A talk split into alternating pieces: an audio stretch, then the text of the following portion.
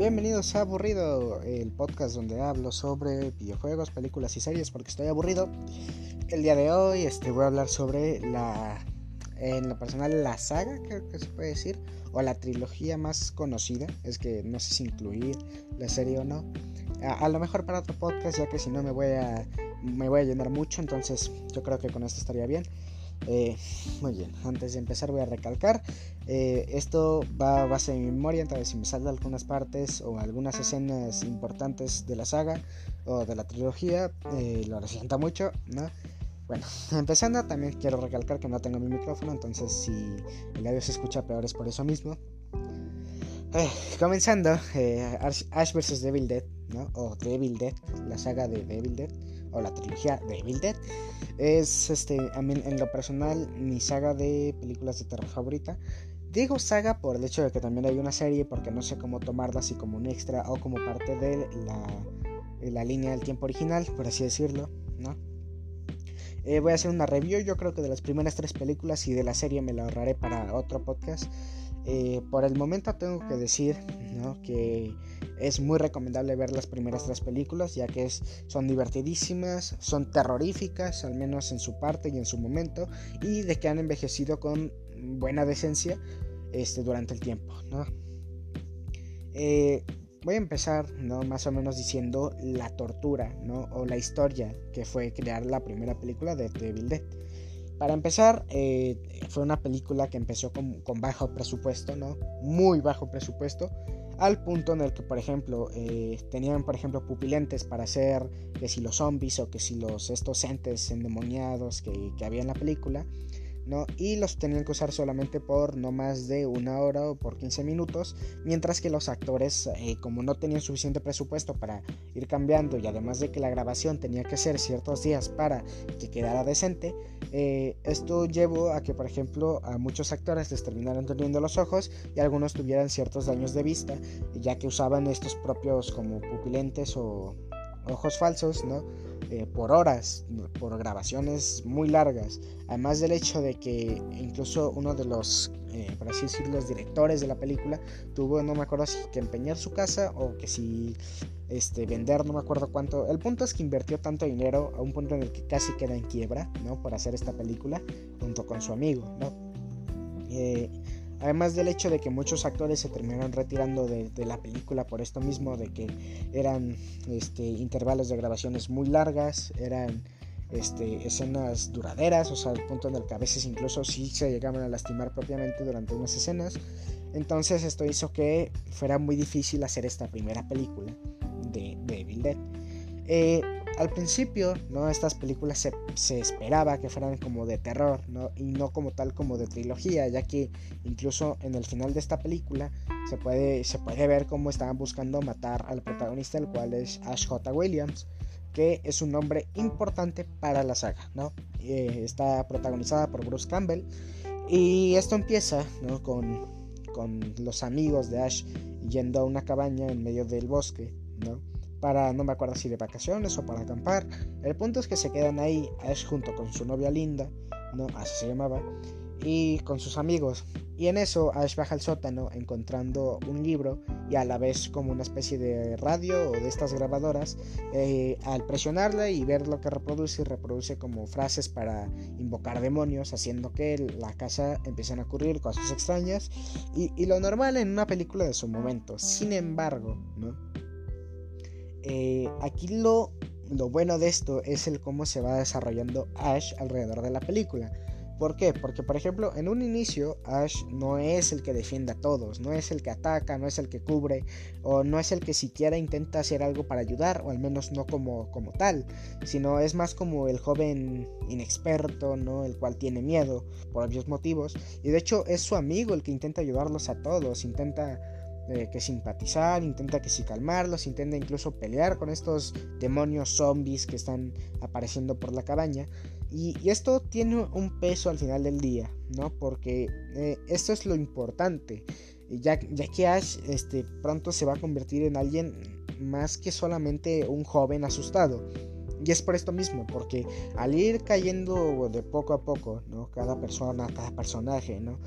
Eh, hace que Ash y, y, creo que su novia Linda y no me acuerdo quién más, quedaron solamente ellos, ¿no? Y, y, lo importante aquí es el hecho de que las escenas este, de, ¿cómo decirlo? Como de ficción, ¿no? Las escenas estas de efectos especiales no están mal realmente y de hecho están bastante bien ejecutadas al, punto en el que si ves la película sin saber nada de la saga, tal vez no te asustes porque al final del día es una película de 1980 me parece. Eh, sigue siendo como lo suficientemente bien recordada o lo suficientemente bien dirigida para que la película siga funcionando, tal vez con no no con tanto terror como se vería en su momento, pero sí con el impacto que puede llegar a tener esta propia película, lo cual hace que esto sea genial. Eh, esta primera película realmente ofrece buen argumento, ¿no? Eh, está empezando a crear un, mundo, ¿no? Un, un, lore, por así decirlo. Y no es la mejor de la saga. De hecho, me atrevería a decir que la mejor de la saga obviamente es la, la segunda, ¿no? Pero tampoco es mala. De hecho, esto es lo divertido porque no hay como películas malas en, estas, en esta trilogía, sino es más como eh, una es mejor que la otra. No sé si me explico, ¿no? Luego, vamos a lo importante, ¿no? Este, al final, Ash termina sobreviviendo a costo de acabar con la vida de, de, su novia, ¿no? Y termina la película este, saliendo Ash eh, al día siguiente ¿no? ya con la luz del sol, pero como una especie de sombra o, cosa extraña siguiéndolo por la espalda, haciendo que Ash cuando gire grite. ¿no? Esto, es, esto era lo más común, se hizo en Scream, se hizo en Viernes 13, se hizo en Pesadilla en la calle ¿no?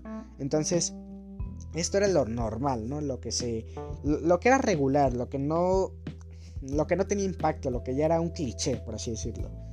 Pero llegamos a la segunda película, empezando con Ash conduciendo solamente con su novia Linda. Eh, ¿Por qué pasa esto? Porque al parecer la distribuidora de la primera película se quedó como con los derechos de, la película. Entonces, pues sí podían hacer una continuación, pero no podían como incluir la película anterior este, como parte de esta siguiente continuación. Entonces tuvieron que hacer una especie de reboot o remake, pero agregando más. Haciendo que, por ejemplo, esta vez Ash sea alguien más experto, por así decirlo, o alguien un poco menos asustadizo y más como sabiendo qué pensar o sabiendo qué hacer.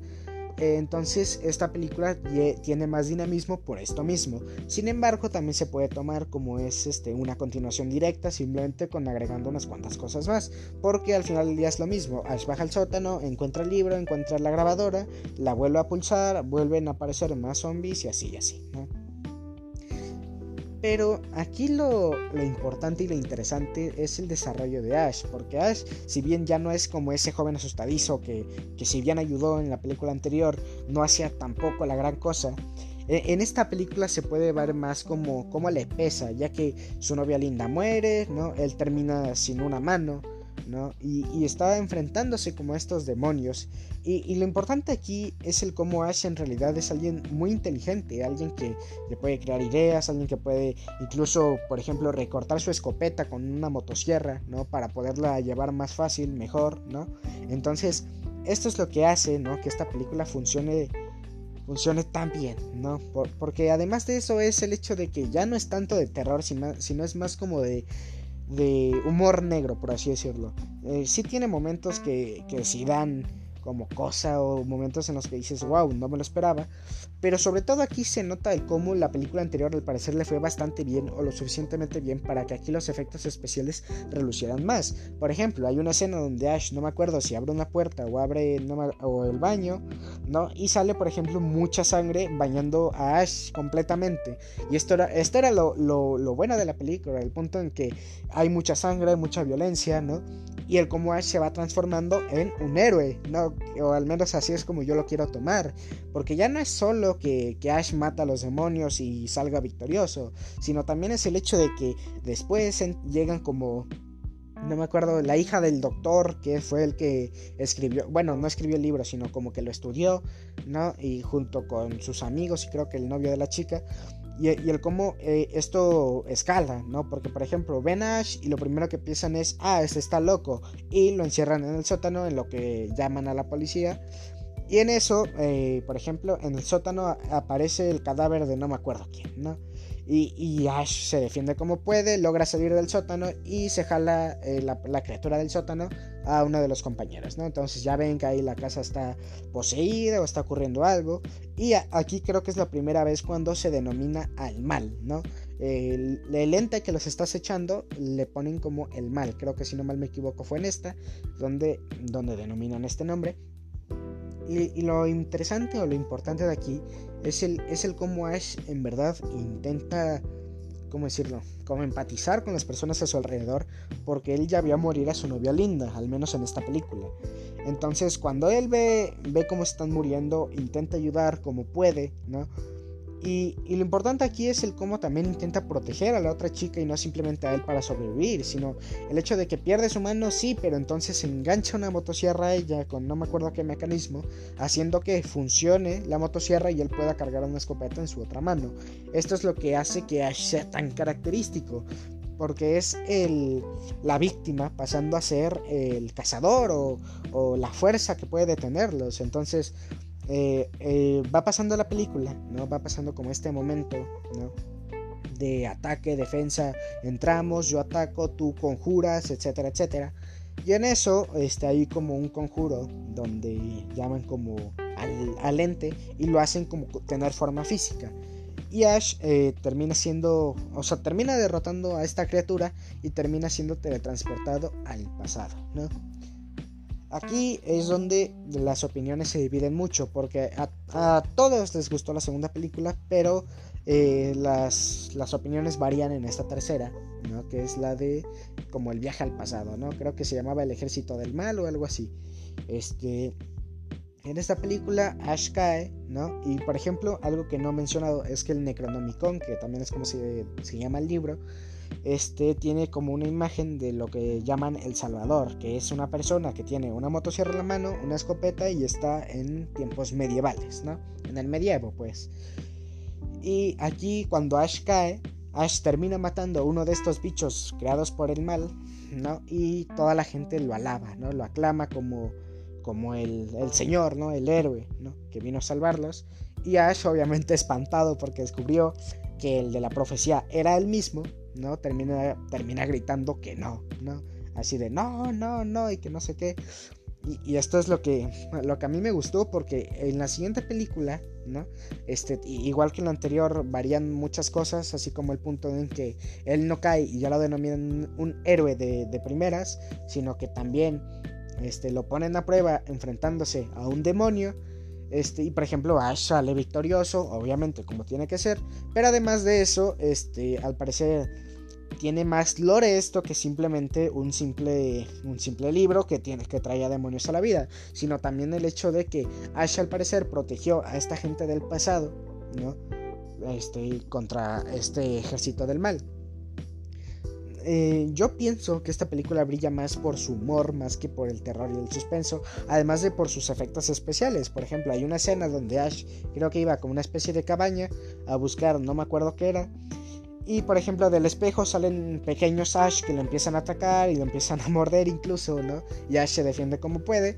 O el hecho de que Ash se divida, ¿no? O el hecho de que, por ejemplo, él cree una moto, bueno, una especie de carro gigante con cuchillas para atacar al ejército, ¿no? Que por cierto, eh, también tengo que recalcar que Ash se enamora de una chica acá y de hecho la seduce, si no mal recuerdo, ¿no? Y, Ash es, aquí es donde, por ejemplo, incluso se crea el concepto de que Ash tenga una mano robotizada, una mano como que se pueda quitar y poner en, en cualquier momento, ¿no? Porque él mismo de hecho la crea y eso es lo mejor de todo, que Ash es, creo que era mecánico o algo por el estilo, ¿no? Pero aquí el lore ya no solo se queda en hay un ejército del mal y que no sé qué, sino también el hecho de que este Ash ya no solo es una profecía, ¿no? Sino también la leyenda que lo salvó, porque este, es como el clímax de la, de la, historia, ¿no? Ash termina salvando, este, se queda con la chica, pero cuando regresa a su mundo, ¿no? A su pueblo natal, él consigue un trabajo atendiendo en un, eh, en un Walmart, por así decirlo, ¿no? Pero el mal nunca se fue, Y, eso es lo que a mí me gustó, que el mal nunca se haya ido, el mal seguía ahí. Y cuando y nadie le creía su historia de que él viajó al pasado, y obviamente nadie le iba a creer su historia de que alguien, de que unos demonios mataron a sus compañeros en, en la cabaña, ¿no?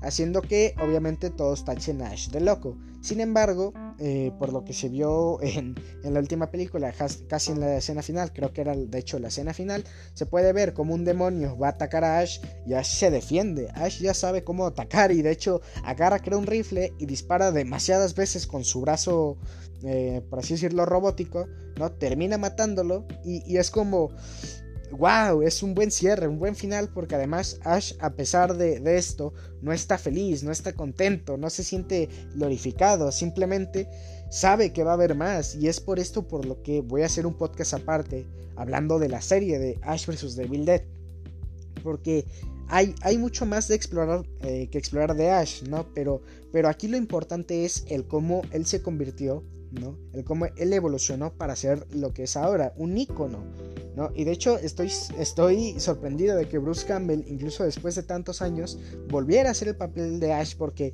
muchas personas de, la saga, bueno, de la trilogía, eh, dijeron que no volverían a hacerlo porque que si malos tratos o que si mala paga o que si no sé qué, pero Bruce Campbell en verdad amaba su papel y lo ama, de hecho.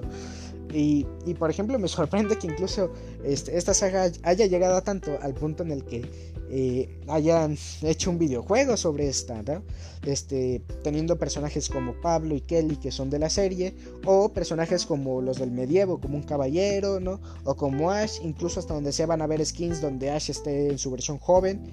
Entonces, yo pienso que esta saga es importante para la cultura porque fue algo más que simplemente el monstruo que los persigue sino también el cómo el survivor, ¿no? O, el, pues sí, el superviviente, ¿no? El cómo se levantaba para atacar, ¿no? Y no simplemente huir como era en Viernes 13 o incluso en Halloween con Laurie Strode, porque a pesar de que Laurie Strode haya enganchado que si que si un cuchillo a Myers o que si lo haya intentado, que si Myers se quemó y lo que quieras, este, Laurie Strode al final del día terminaba huyendo, ¿no? O incluso en Viernes 13 con Tommy Jarvis hasta que Tommy Jarvis agarró valor.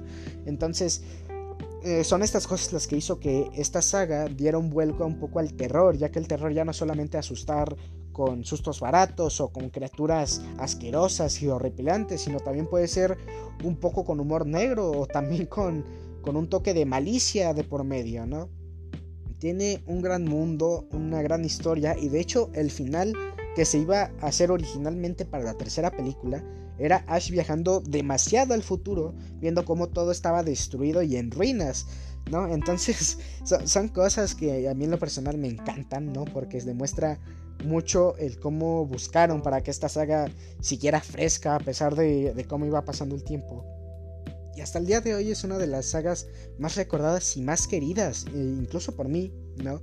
Este, y, yo al ver las tres películas puedo pensar y puedo decir que valen la pena, realmente valen la pena la, que sea que veas, excepto el remake, porque el remake que le hicieron a, a Devil Dead no me gustó, a mí en lo personal, ¿no? Pero estas tres películas clásicas son las puedes ver como quieras, con la mente apagada, con la mente encendida, puedes pensarlo mucho, puedes pensarlo poco, puedes verla con amigos o tú solo y el resultado va a ser el mismo, la vas a disfrutar. Eso es lo bueno, eso es, eso es lo que me gusta de, esta trilogía. Eh, yo me despido, ha sido un placer, eh, yo recomiendo perfectamente esta trilogía junto con la serie de Netflix. Eh, pronto haré un podcast hablando sobre esta. Esto ha sido todo por ahora. Yo me despido. Adiós.